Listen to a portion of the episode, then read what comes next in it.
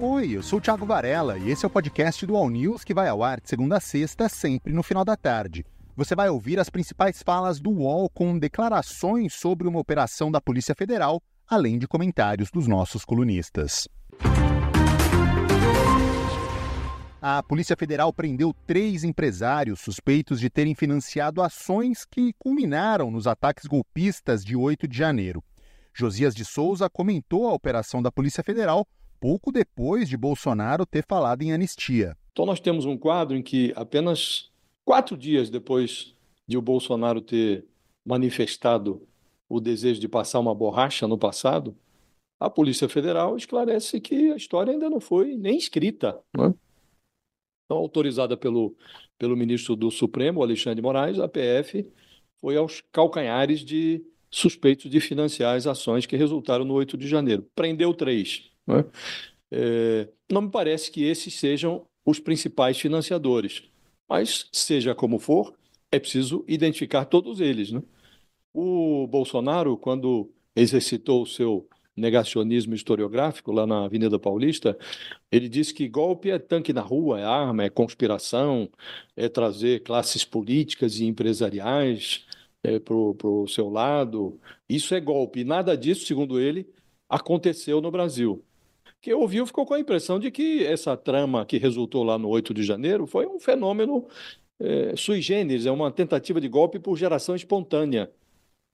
É, esse caos incluiu bloqueio de refinaria, derrubada de torres de transmissão de energia, houve baderna no dia da diplomação do, do Lula, é, houve um, um ato terrorista que foi abortado ali nas proximidades do aeroporto de Brasília, e aconteceu uma, uma uma mobilização de dois meses na frente dos quartéis. É, a Polícia Federal já entregou provas que estão fundamentando as condenações dos autores do quebra-quebra. Agora está cercando o Bolsonaro, é, cercou também alguns políticos, militares que conspiraram é, junto com o Bolsonaro.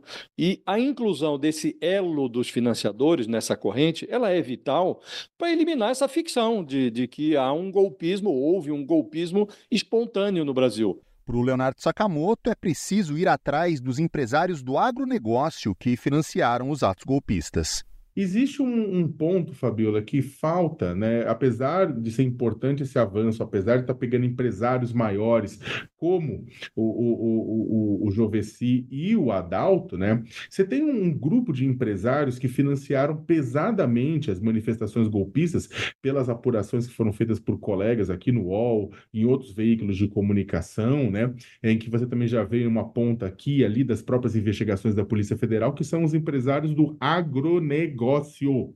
Os empresários do agronegócio, notadamente os empresários dos estados do Mato Grosso e do Pará, contribuíram de sobremaneira com a manutenção, da, com o financiamento é, desse processo golpista, dos acampamentos, dos atos de 8 de janeiro, e, e mandar gente para lá, manter as pessoas lá. Né? No Pará, houve toda aquela coisa, lojas de informática, é, outras pequenas empresas sendo usadas, o Pix dela sendo usada para juntar o dinheiro para mandar é, para os acampamentos em São Paulo no Mato Grosso também é, é, é, grandes produtores rurais bancando né, a ida né, desses, de, desses, desses manifestantes, desses golpistas para Brasília. E aí você tem uma conexão dos empresários do agronegócio, inclusive com igrejas. Né? Você teve muita igreja que atuou também como ponte de financiamento desse processo inteiro. Então tem toda uma área para cima que é sensível. Né? O agronegócio, uma parte significativa, estava com o ex-presidente Jair Bolsonaro e ainda está é bastante crítica ao, ao atual governo, é crítica ao Supremo Tribunal Federal, né, tem capacidade de mobilização, né, de travar rodovia e tudo isso mais, mas em algum momento a polícia vai ter que bater na porta, fazer um toque, toque, toque, junto desses empresários que é, irrigaram as veias do golpismo nacional com dinheiro da produção agropecuária. Né? Thaís Bilenque lembrou que teve gente que lucrou com os atos de 8 de janeiro caso dos acampamentos, é, que é o mundo real, né, que esses dois empresários presos hoje admitiram ter ido, ter frequentado, ter estado mais de uma vez lá, é, havia mesmo, de fato, uma economia lá dentro. Além de ter financiamento, havia também giro de dinheiro. Então, é, não tinha mortadela, né, Sakamoto, mas tinha, por exemplo, no no QG, na, no acampamento em frente ao QG de São Paulo, é, carrinhos e mais carrinhos de pipoca verde e amarela. Tinha toda essa necessidade de, do circo, do verde e amarelo, barracas para vender faixas, camisas do Brasil, etc. Então tinha uma economia girando lá dentro. É, o que faz tudo isso ficar mais grave, porque não tinha só gente financiando, tinha gente lucrando, e os investigadores certamente estiveram lá, enfim, claro que sabem e têm todos esses rastros, precisam continuar com essa operação e não tenha dúvida de que a operação de hoje também tem esse efeito de resposta ao pedido de anistia de domingo feito pelo Bolsonaro, né, Fabíola? Para o Reinaldo Azevedo, a investigação ainda vai chegar atrás dos mandantes. É muito bom que essa operação venha na mesma semana, né? Começou no domingo com a intervenção e hoje tem essa operação para dizer a investigação não vai parar não vai parar e nós chegaremos aos mandantes. Nós chegaremos àqueles que organizaram essa patuscada. E houve, e houve método naquilo. E houve gente especializada em promover desordem ali. Ah, isso fica claro. Não era só um bando de Zé Mané, coisa nenhuma. Né? Uhum. Nós não podemos esquecer que nessa tentativa de golpe de Estado houve tentativa de atentado terrorista. Tentativa não, houve um atentado. É que a bomba falhou. Porque senão teria acontecido uma tragédia. Tentaram explodir um caminhão de combustíveis ao lado do aeroporto de Brasília. É? Na véspera do Natal.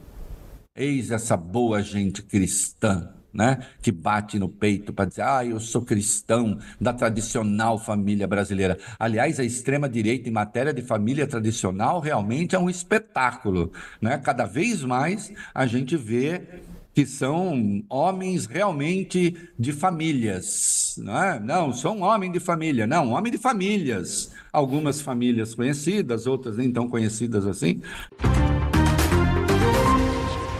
Deputados bolsonaristas ficaram descontentes com a escolha das pessoas autorizadas a subir no trio do Jair Bolsonaro no ato do último domingo. Como a gente acompanhou a, a, manifestação na Avenida Paulista no último domingo, tinha ali alguns trios elétricos. E o primeiro deles era onde estava Bolsonaro.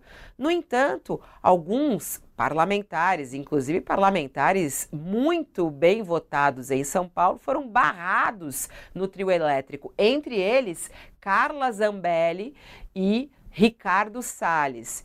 E pelo que a gente ouviu aqui da reportagem do Felipe Pereira, eles ficaram muito bravos e foram tirar satisfação com Malafaia sobre isso. Outros também foram barrados, como Eduardo Pazuello, que foi ministro, inclusive, é, de Bolsonaro. Thaís Bilenque comentou como o bolsonarismo funciona sempre com muita confusão. Não existe bolsonarismo sem barraco, né? Desde que esse grupo se formou e muitos ficaram para trás nesse período todo, desde 2018 para cá, vários foram barrados em trios elétricos e que tais.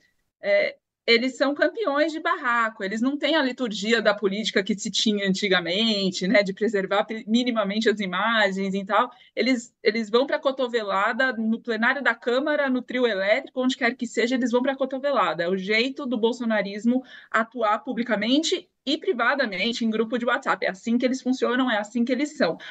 Agora, isso dito é muito curioso, porque quem foi barrado também acaba sendo barrado politicamente, mas só em cima do carro de som. É, o Ricardo Salles, você já matou totalmente a charada. Ele foi barrado politicamente, né, sua candidatura para a Prefeitura de São Paulo, prevaleceu o interesse do Tarcísio de Freitas em apoiar o Ricardo Nunes, as composições políticas tradicionais. O Ricardo Salles sempre tenta correr por fora e não conseguiu acesso. A Carla Zambelli ficou é, foi posta no ostracismo depois de ela ter provocado o ostracismo da Joyce Hasselman à base de muito barraco, tinha virado VIP, queridinha do Bolsonaro, e entrou, aí sim, ela é, no ostracismo depois daquele episódio em que ela saiu, inclusive perto daí onde estava esse carro de som, lá na, nas, nos arredores da Paulista, quando saiu é, com a arma em punho perseguindo um, um manifestante do apoiador do Lula na véspera da eleição, aí de lá para depois disso, né, depois desse episódio, ela acabou ficando cada vez mais isolada, está com o mandato, inclusive, ameaçado. Para o Josias de Souza, foi o próprio Bolsonaro quem fez a lista de pessoas autorizadas a subir no trio. É uma ilusão imaginar, muita ingenuidade, Fabíola, imaginar que a lista de pessoas autorizadas a subir no trio elétrico da Avenida Paulista foi elaborada pelo Silas Malafaia. Né? Muita ingenuidade. Essa lista, evidentemente, passou pelo crivo do Bolsonaro e o Bolsonaro barrou quem ele queria barrar. Havia uma discussão eh, que antecedeu a, a manifestação, dias antes eh, se discutia entre os bolsonaristas, entre os organizadores dessa manifestação, quem deveria discursar. E houve uma, uma, uma é, inicialmente imaginou-se barrar o deputado Nicolas Ferreira, por exemplo, que acabou falando lá. Não, ele é muito incendiário, porque o que ocorreu na Avenida Paulista, Fabílio, foi um teatro, né? É, o Bolsonaro está sendo consumido por um incêndio, o incêndio das investigações da Polícia Federal, que sobe, sobe pelas suas vestes é, lentamente, né? E esse ato da Paulista foi organizado de modo a que ninguém é, gritasse incêndio dentro do teatro, para não piorar a situação. Agora, qualquer pessoa que observou aquela cena viu que havia muito teatro dentro do incêndio, né? O próprio discurso do Bolsonaro, Bolsonaro com aquela história de pacificação, passar uma, barra, uma borracha no passado, é, embora ele tenha produzido novamente provas contra si mesmo, parecia um ex-Bolsonaro, né? É, tão sóbrio, tão, tão é, cuidadoso com as palavras, que parecia completamente fora de si. Não é? Essa foi a edição de hoje do podcast do All News. Acompanhe as principais notícias no UOL e siga as duas edições diárias do All News em vídeo, às 10 da manhã e às 5 da tarde. Até mais.